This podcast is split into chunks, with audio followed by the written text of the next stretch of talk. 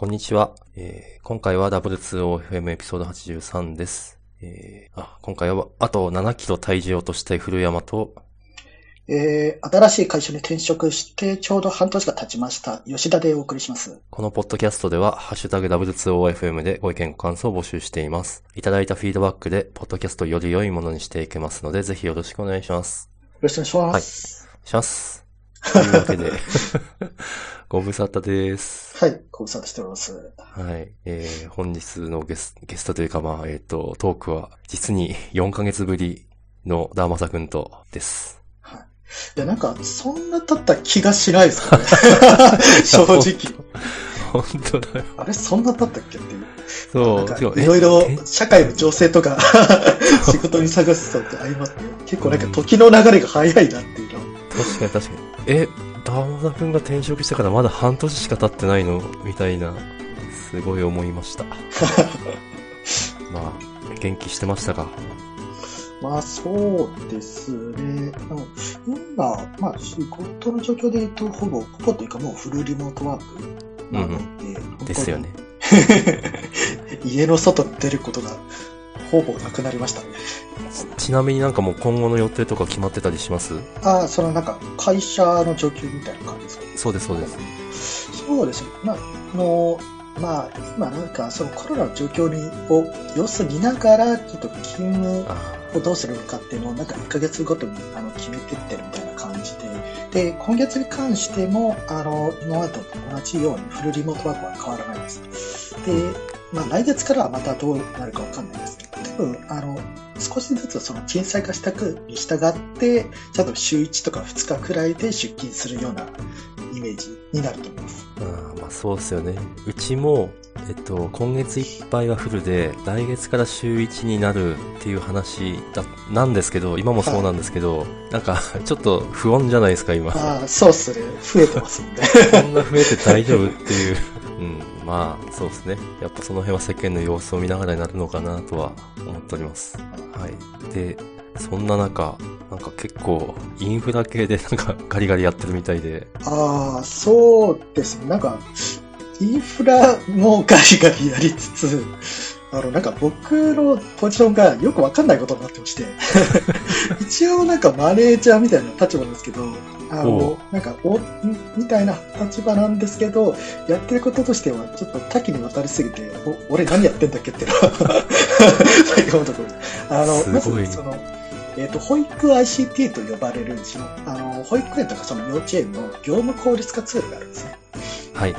で、それのその新規プロダクトのあの立ち上げを今、本当にやり始めようとしている段階でうんうんす。これちょっと後でお話しするんですけど、で、はい。えっ、と、ここはその既存ですでにあるプロダクトの、さっき言ったそのインフラのガリガリやったり、で、あとはその、それを含めた、その保育プラットフォームと呼ばれるでっかいやつのなんか基盤部分を設計しなきゃいけなかったりとか、あの人、人手が足りない状況で、今あの採用加速度的にやってます。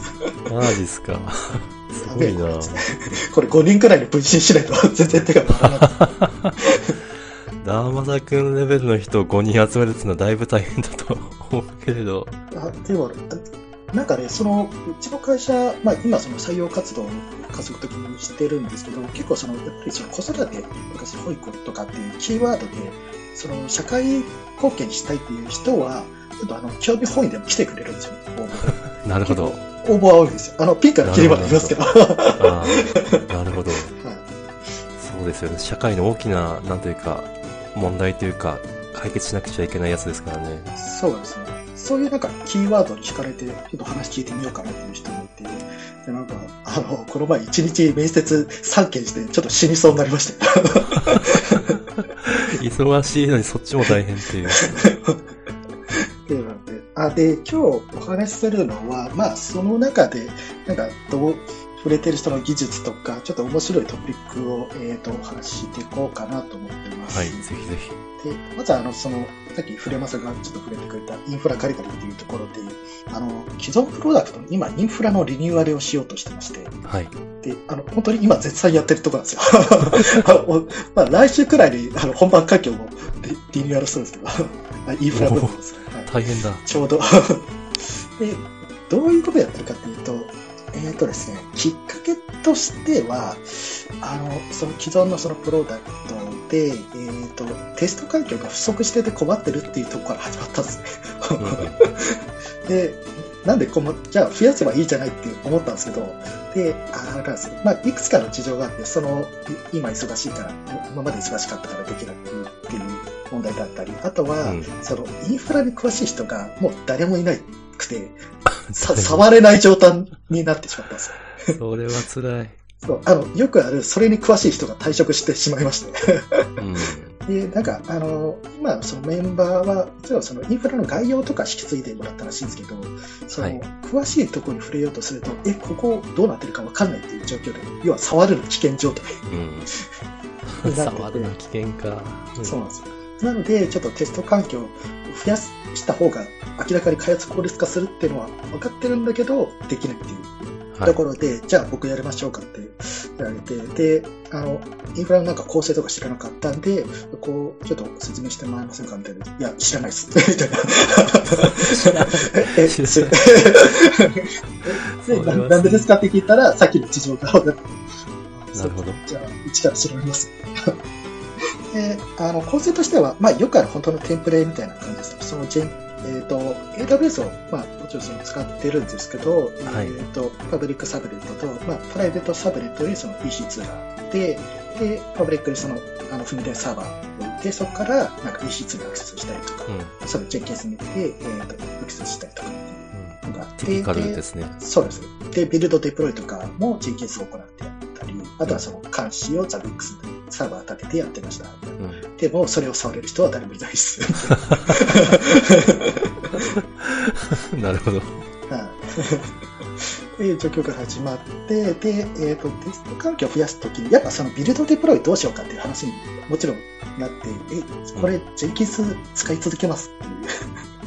で、うん、そこのあのサーバーを管理しなきゃいけないコストだったりとか、あとはその、まあ、メンテとか、あとはその可用性を自分たちで担保しなきゃいけないですけど、みたいなのがありまして、そのジェンキンスサーバーが、はい、うん。ジェンキンス使ったことないんですけど、あれ、自前で立てるんですか？あ、そうです。おお、それはめんどいですね。はい。あ、まあ、今、僕はちょっと知らないんですけど、それをなんかクラウドでできる方法もあるんですかね。わ、うん、からない。ごめんなさい。大体はなんかサーバー立ってて、あなのであの、はい。ダマセ君もご存知だと思いますけど、弊社は大体トラビスに寄せていて、はい。あれは、なんですか、管理されてるやつを使ってるんで。はいはい。うん。なんか自前でサーバー立ててるわけじゃないから、ジェンキンスもそうなのかなとか思ってたんですけど、そうじゃないですね。サーバー、そうですね。必要ですね。そうなんです。なるほど。逃げたい気持ちがわかる。はい、で、その、まあ、ジェンキンスおじさんとザビックスおばさん。まあ、ザビックスがおばさんなんか、なんか、まさかに投げられそうな。そ、それら二人のそのサーバーがいてですね。ああ、なるほど。これからも面倒見続けますかって言ったら、多分その、やっぱりその AWS なんて、まあ、そのサーバー不要で、えっ、と、できる手段はすでにあるわけじゃないですか。うん、だとしたら、あの、僕たちはその、メンテがしたいとか、その、ジェンキンス職人になりたいわけじゃなくて、あくまでその開発を効率化したいので、そのために、うん、じゃあ AWS のサービスをもっと活用して楽になりませんかと。いやわかる。ですね。はい、っていうことを、あの、提案しまして、あ、じゃあやっちゃってくださいっていう。じゃあやっちゃいますって言って、その、あの、ビルドデプロイを AWS のそのコードビルドとコードデプロイを使って、うん、えっ、ー、と、それをコードパイプラインでつなげて、あの、自動化して、もう一気通貫でビルドデプロイできるようにしました。へー。使ったことないんですけど、いいですか？ああ、そうです。あれですか、なんか、そのコード、コード4兄弟と言われるサービスですね。なるほど。そうですね。あの、コードビルドは、コードビルドは、あの、僕前職でも使ってて、やっぱりその、ビルドとか、そのテストとか行ったりするときに、えっ、ー、と、あの、なんか、ドッカーの使えるんですよね。自前で用した。はいあ、なるほど。結構楽なんですよね、やっぱり。うん、あ、なんか、じゃあ何でもできそうですねっていう。そう、そうなんですよ。うん、なので、やっぱりその、えっ、ー、と、実行環境のバージョンが変わったり、例えばその Node.js のバージョンだったり、えっ、ー、と、うん、僕たち、えっ、ー、と、昨日のプロダクトでその Java 使ってたので、JDK のバージョンを変えるってなった時に、実験だとそれがどうしてもめんどくさくなるんですよ。うん。なので、それを、あの、どっか使えば、まあ、それ、どっかイメージ変えればいいだけでですね。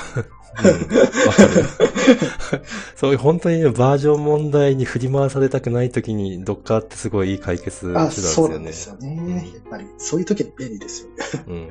で、それでコードビルドで S3 にファイビルドファイル上げて、で、それを検知してコードデプロイで各 APP サーバーに配布するってことを、あの、やりましたと。あなるほどうん。素晴らしい。あとは、あれですね、あの、さっきのザビックスおばさんは、あの、はいザビックス自体は僕は別に嫌いじゃないというか、ほん、実はほとんど触ったことないですけど、うん私も見る、見る専門。そうですね。でもなんかもうザビックスとかも、うん、それクラウドフォッチでいいんじゃないって思って。うん まあ、それもあの、ねジェンケースと同じような問題ですよ。うん。その管理のつがみというか、そっちの方が大きかったんで、それをあの全部 AWS のクラウドウォッチに移行しました。なるほで、若干めんどくさかったのは、ここら辺を、をあの、あ Terraform と Ansible でちゃんと自動化しておかなきゃいけないなっていうことで、ほぼあのコード化したんですよ。ど。あそこまですごいな。で、あの、 Terraform Ansible は実は、えっ、と、すでになんか、なんだろう、うっすらあったんですよね。誰も触ってないけど。廃墟みたいなコードが。なるほど。で、それを、なんか、この機会にちょっと最適化して、あの、新しいインフラ構成に合わせて、やったら、あの、本当にパーンで テスト環境ができるようになって、みんな喜んだっていう。素晴らしい。いっぱい作れる。もう。あ、もうなんか、えっ、と、1時間くらいで1環境できます。ああ、素晴らしい。ごめんなさい。私、まあ、 Terraform はちらっとやってるんですけど、 Ansible は全然やったことなくて、これだって競合するものではなく、なんか住み分けするもの？あ、住み分けは僕は全然すると思います。ああれですね、その、 Terraform ってやっぱり、えっ、と、AWS だけじゃなくて、その、まあ、いろいろその GCP とか Azure とか、要はその、サーバーとかシステムのそのリソースを作るっていうところにすごく特化しているんですけど、はいそのアンシブルは、やっぱりその、そのサーバーとかシステムの中身を構成するっていうところにあ特化してるんで、うんなるほど。なので私がはいあ、れそうです。ドッカーファイルでやっちゃうやつか。あ要は、あの、ミドルウェアのその構築とか、やっぱりそのアンシブルでやっちゃった方がいい。あ、あその設定理解しました、理解しました。はい。なるほど。なるほど。いいっすね。さすが、他の仕事をやりながらこれもやっちゃうっつうのが、さすがに。ほら、それは、不本意っつってくる。人が当たりが。これ、これ、きまあ、そういうなんかインフラ誰も触るような危険状態があったから、誰かがやるしかなくて、みたいな。まあ、その中で、あの、AWS なんか、さ割と新しめのサービスとか触れたんで、それはすごい知見が溜まったなって思いつつですね。はい。チャットボットとかも使っている。あ、そうですね。多分なんかチャットボットとかって、多分あの、AWS のチャットボットはまた違う意味合いなんですよね、これ。おそらく。普通あの、のチャ世間ットボット。、世間一般のチャットボットとは違う。うん、おそらくそうですね。なんか僕が、あの、知ってるのが、えーっと、その SNS と、あとはその Amazon チャイムか、その Slack を連携することができるっていう。感じの概要で知っていて、で、何で使ってるかっていうと、あの、さっき監視 CloudWatch に移行したって、えっ、と、説明しましたけど、まあ、 CloudWatch の普通にその、アラーム監視のルールを作って、で、それを Slack に通知したいわけじゃないですか。ではい。その時に使ってるんですよね。あ、間にチャットボット、AWS チャットボットを入れる。と通知できる。はい。その CloudWatch から SNS に、えー、と送信するっていうのは、まあ、その CloudWatch のアラームを作るときにできるんですけど、はいさらに SNS にそのお送られたときにそれを検知してチャットボットが Slack の特定のチャンネルに送ってくれるんですよ。えー、えそう、これがむっちゃ簡単にできるんで、え、ここれすげえなと思って。ー、ああ、簡単にできるっていうのは大事ですね。なるほどなそう、えっと、ちょっと書いたことないんですけど、あの、なぜかシェルでは、 Slack に、まあ、通知するようなの書いたことがあって、これめちゃくちゃ簡単なんだよなってまず思ったんですよ。はい。だからきっとこれ Lambda でも書けるなとは思ってるんですけど、あ、そうですね。書こうと。うん、さらにこう簡単に書けるんであれば、うん、いいな。うん。あと気にしなくていいか。ラムダは、あれ、あなんだ、エンジンを気にしなくていいといけないから。そうですね。なんか設定をちょちょっと やれば、あ、通知されたみたいな。そういう感覚でした。そういうレベルああ、なるほど。ちょっと調べてみます。あいいな。なるほどな。そうそうなんですよ。なんか今までそのラムダと連携すれば簡単にやられるってことを、あの、さらにそれをラムダ使わなくても、このチャットボットとか、あとはその他のサービス使えば、もっと設定一つでできるみたいなるほど、なるほど。な。なんか、こう、ああ、なんかすすごい便利になってるなっていうのを感じましたね。さらに。わかる。あ、素晴らしいですね。そう。ラムダも津波がないわけじゃないですからね。そう。うちはこの前、本当ノード8でやってるやつ結構あって、すぐにしましたっていう。いや、それ、うちもですよ。それど、えいつバージョンアップしようかという話になってて。どこもか。うんまあ多分どこもですよね、本当に。ノードバージョンは。まあ、そうっすよね。そういう津波がさらにないマネージドのやつだっつうなら、本当やっぱ、どんどん使っていきたいですね。うん。なんかそんなことをやってます。なんて読むんだろう。しあ、新定、新、なんて読むんですかね、これ。わかんない。読めない。あの URL 監視をうん。るやつ。これですね。なんか僕もこれなんて読むんだっていうか。シンセティクス。去年、かなり去年か、その今年の初めくらいか、できてたと思うんですけど、このクラウドウォッチの中っていうのシンセティクスかなり、かなり、うんキャナリみたいなのが出てて、それで URL 監視を超簡単に設定できるんですよ。へえ。URL 監視はまあ、確かによくやるけど、うんあこれもなんか、まあ他の手段って全然できなくはないですけど、これ、このキャナリーっていうのを使えば、あの、エンドポイント、どの URL を監視するのかっていうのをまず決めて、で、それをどのなんかヒントで実行しますかで、それが、えっ、と、敷地も設定できて、それが超えた時に、あの、アラウンをその合わせて作れるんですよ。あ。うん。で、それで、あの、押したら、はい、作られましたっていう。AWS すごいな。いやー、ちょっどんどんこんなもん出してる。データベースになれるともう、なんか、喉が痒いところに手が届きすぎるんで、エンジニア腐るんじゃないかなっていう逆の不安もあります。いやいやいやいやまあ、あの、我々は我々が解決すべき問題に集中できるっていうことあ、で、そうですね。はとそれはすごいいいことなんですよね。あとこれなんですよ、そう。このシスシステムマネージャー、セッションマネージャー。い。そう、なんか、どっちだよとは思いながらこれなんかシステムマネージャーっていうの中のセッションマネージャーなんですよね。はい。そうあの、使ってですね。今まで、あの、踏み台サーバー僕ら使ってて、で、はい。それなんでかっていうと、やっぱプライベートサブネットの EC2 があるんですよ。はい。なのでそれを経由しなきゃいけなかったんですけど、こいつを使えば、あの、ローカルから直でプライベートサブネットの EC2 に SSH 接続できるんですよ。なるほど。これ、すげえ楽になりましたね。まあ、セキュリティグループもわざわざ設定する必要なくなるし。で、そのなんか、その、なんだ、踏み台サーバーにさ入れるユーザーの管理もなくなるし、みたいな。うん。いいですね。あの、IAM ユーザーで管理できるんで、それを接続できるかどうか。ああ、なるほど。なるほどな。実は私、ちょっと別,、はい別件でこれを調べていて、あの、なんですかね、あの、Kubernetes、EKS で立ててる、EKS で立ててる、えっ、と、クラスター、あの、上で動いてるコンテナじゃなくて、はい。クラスター側にログインする必要があったんですけど、はい。クラス、クラス、まあ、クラスターを構成する EC2 に、EC2 にそもそも SSH を許可してないんですよ。そんなもん不要だっていうことで。まあ、確かになんか思想としては。むしろセキュリティ保護になるわみたいな。うん。うん、そう、コンピュートリソースだけ提供してくればいい都合で SSH を禁止してたんですけど、どうしても入らなくちゃいけなくなって、ほう。うん、で、でも、なんですかね、その Kubernetes 周りって、そこも結構バージョン問題があるんで、私、ど、そこもドッカー化してたんですよ。あの、キューブコントロールとか使う環境を。へえ。それを、あの、アルパインベースで作ってたんですね。はい。そしたら、この、このセッションマネージャーを使うための、あの、セッションマネージャープラグインってあ、はい。あるじゃないですか。あれが、アルパインのものが提供されてないんですよ。うわ、マジっすか？Mac と Windows と、あと戦闘、まあ、せんいや、まあ、レッドハットベースのやつとデビアンベースのやつはあるんですけど、はい。アルパイン用意、なんで、なんでないの？なるほど。だ多分なんかそこを後回しにしちゃったんだろうな。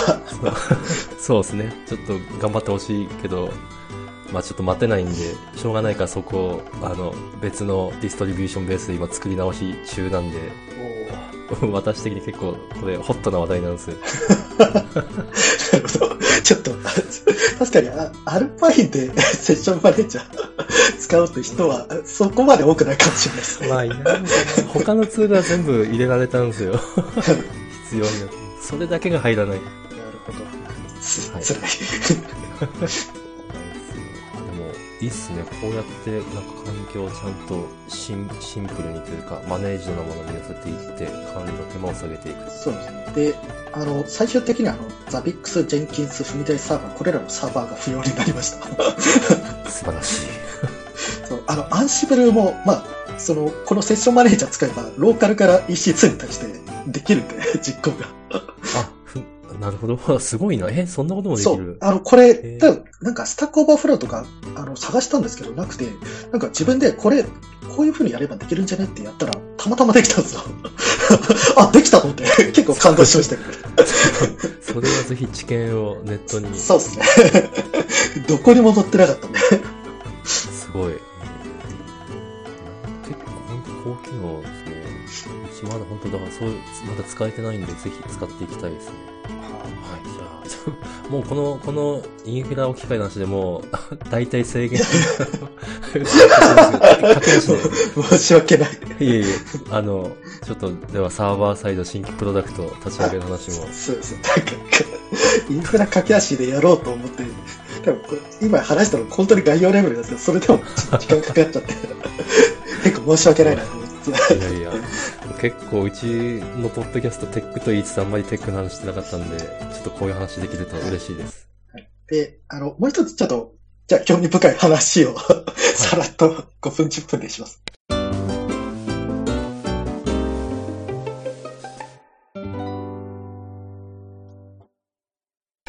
えっと、今、あの、同時に、えっと、僕はあの、新規プロダクト、これ、その、保育園の業務効率化ツールのプロダクトの立ち上げを、えっと、やろうとしてまして、で、はい。ちょうどタイムリーで、本当に最近、バックエンドとかフロントエンドの、その、技術何使ってるのを決めたところなんですね。で、はいえっ、とですね、バックエンド、あ、まあ、フロントエンドは、あの、普通にその、普通にというか、まあ、現場で使ってたその React を、えっ、と、採用しますと。はいで、ここまでですけど、そのバックエンドを何使うかっていうところで、えっ、と、こう、その、今までその Java と、あとそのフレームワークのそのプレイフレームワークって知ってますか？ねいや、残念ながら知そうらない。そういうなんか、ちょっと、スプリングブートほどメジャーじゃないけど、結構なんかレガシーなプレフレームワークがあって、それをあの、うん使ってたんですけど、じゃあ、新しいプロダクトで何使おうかってなった時に、あの、いろいろ、えっと、僕が、あらゆるその言語とフレームワークを、比較表をまとめて、で、それをその、あの、社内の、ああの、正社員とか、その、まあ、業務委託の人も集めて、えっ、と、選定会みたいなのを行ったんですよ。はい。僕たちは、こ、これから何を選ぶべきか、何をやるべきかっていうのは、例えばその、あの、 Ruby Rails、PHP 並べるみたいな、Go を、うんうん。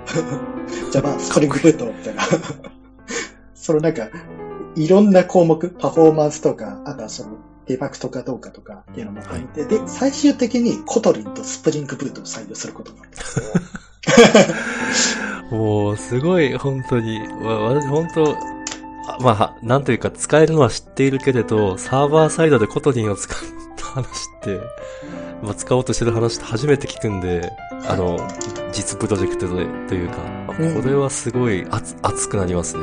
そうです。で、えーっとですね、僕も、あの、なんだ調べ始めるまで、あの、比較調査始めるまでは、あの、 Kotlin は選択肢がなかったんですよ。それそも、うんそもそもなんかサーバーサイドで Kotlin 使うというのが頭になかったんですけど、うん。で、調べてみたら、その、結構、まあ、ここ数年なかな、なのかなその、 Kotlin をサーバーサイドの技術として、えっ、と選択、選択している企業が少しずつ増えてるってことが判明しましたよ。おー。で、それ結構大手の企業とかも採用してるんですよ。それはサイバーエージェントだったり、あとはその LINE だったり、あの、おえっ、と、どこだ、 NewsPicks だったりとか、なんと。そうなんですね。そうなんですよね。で、僕もびっくりして、へーみたいな。うんあ、私が知らないだけで結構力を増してきている。はい。でですね、あの、 Spring Boot ってその Java のデファクトなあのフレームワークではあるんですけど、実は、はいえっ、と、 Kotlin もサポートしてるんですよ、公式で。へー。へー。なんと。普通にその Java のコードを Kotlin に変換すれば、もう動く、動いちゃうんですよね。極論言えば。へえ、いや、すごい。あ、じゃあこれ、なんですか、私としては、え、そんな組み合わせ大丈夫って見えるけれど、実は王道。うん、もう、えーそうです。まあ、あの、 Kotlin をサーバーサイドに使うっていうのは、何でしょうね。こう、まあ、これからどんどんクローズアップされるとしてで、ただし、 Kotlin を使うとしたら、あの、フレームワークは Spring Boot っていうのは、結構、お王道なのかもしれないですね。うんなぜなら、その、あの、移行がしやすいからですよ。それの、じゃ、それまで、その Java と Spring Boot を使ってた人が、その Kotlin と Spring Boot に移行するっていうプロジェクトも結構あるみたはいいで。、なるほど。ちなみに、その、数あるいろんなものの中から、 Kotlin、まあ、とまあ、 Spring Boot はまあ、まあ、わわかるんで、 Kotlin にした、なんというか、決定だというか、は何だったんですか？えーっとですね、あの、いろいろあったんですけど、うーん、さ、あの、最終候補として、 Kotlin を使うか Go を使うかにだったんですよね。ああ、なるほど。で、えーっと、その前の段階で PHP とか Laravel になったんですけど、やっぱり、あの、一つ、なんだろう、前提条件としては、僕らはその、えーっと、完全なその、まあ、フロントエンド React なので、シングルページアプリケーションとして、主にその API サーバーとして使いたいと。はで、しかもその、あの、機能がすごく大規模になるのは分かりきってるので、その大規模開発に耐えられるものと、あとはそのパフォーマンスとかも考慮しながらやらなきゃいけないってなった時に、えーっと、あとはその Java を使える人が多かったからっていうのもあって。その Kotlin を使うか Go を使うかみたいな。で、で、その Kotlin と Go でそれぞれあの勉強会やったんですよ、実際に。はい。はい。同じそのいくつかの API を Kotlin と Go でそれぞれ書いてみて、その書きやすさとかをメンバーに体験体感してもらったんですよ。なるほど。で、そしたら、まあ、Go は、おまあ、面白いけど、やっぱ Kotlin の方が書きやすいねってみんななったんですよ。あ まあ、 Kotlin はね、あの、書きやすいんですよね。本当に。あ、なるほど。あーごめんなさい、もう、私は、アンドロイドアプリを、もう何年も前に、 Kotlin で書いた経験しかないんで、あれなんですけど、まあ、その時で言っても書きやすかった覚えはありますね。うん。そっか、まあ、そうっすよね。で、うん、Java だと、やっぱ、オプショナルとか、オプショナルがまさにオプショナルだし、はい。うんまあ、あれは完全に後付けですからね。そうそう。やっぱ、そう、今時の、なんかちゃんと強制してくれるとしたら、やっぱ、そうっすよね。やっぱ、ことには選ぶか。うん。あまあ、一つは、やっぱ、その型の安全性っていうのは僕は結構重要視してました。うん。で、あと、その、安全性がどこで保証されるかで、それが、あの、実行時ではなく、やっぱりコンパイル時かな。なるほど。で、Java だと、その、ヌルだとしても、それは実行時にヌルポが発生するだけで、やっぱ実行時エラーになるんですけど、コトリは、まあ、そもそもヌルを許容しないので、基本的には。いや、そうですね。いや、本当モダンですよね、その辺は。はい最近の。思想が違いますよね、そこら辺うは。ん、なるほどな。そうなので、今、絶賛 Kotlin と Spring Boot を勉強しながら、土台を作ってるところです。なるほど。ちょ、ちょっと脱線しますけど、やっぱ、パフォーマンスはそんな Go も Kotlin も変わらん感じですか？はい、なんか、すごい大きなトピックとしてはそこら辺くらいですからね。あ、ごめんなさい。えっと、私の声聞こえてる？はい。あ、あ、多分、うんちょっと一回聞こえなかったことがあるんじゃないかと思って、Kotlin と Go の速度比較もしたんですよね。あ、しましたね。なんかそこはなんか世間一般ではなんか Go が速いって言われてるけど、でも実は Java も速いから同じくらいみたいな話も聞いたことあるんですけど、実際調べてみてどうでした？えーっとですね、多分、まあ、どういうスピードにするかもよると思うんですけど、ああ、そっか、そっか、測る観点か。そうですね。まあ、いろんな観点ありますが、僕は本当にシンプルに、えっ、と、100万回ループをして、そそのループの中でどんどんどんどん、あの、配列に、えっ、と、値を追加していくってことをやったんです。なるほど。で、それでやってみて、あの、速度とそのメモリを観測して、やっぱり、まあ、こうは、メモリと速度は、やっぱり一番優秀だったかな、とはあす。、マジですか。はい。ああ、まあ、速度に関しては、えっ、と、こうの方が速かったですけど、そ、そんな絶対的な差っていうのはなかった。うん、うん。例えば、桁が違うとかいう速さではないと。ではないです。うんはい。ありがとうございます。そうですね。ちょっとやっぱそういうのは、ネットで集めた知識だけじゃなくて、やっぱ 自分の観点で計測しないとっすよね。そうですね。えーっと、こ 多分こ 私もいろいろもっと聞きたいことはあるんですけれど、これでもう30、ロスタイムに入ってるんですよ。じゃあまず今回はこの辺でですかね。はい。なんか、僕の話ばっかりで本当すみません。非常に良い話でした。なんか、うちも実はテック系のポッドキャストだぞっていうのを久々に思い出す回になってよかったと思います。はいはい。じゃあ、今回はこの辺で、はい。どうも。はい。じゃあ、ありがとうございました。ありがとうございました。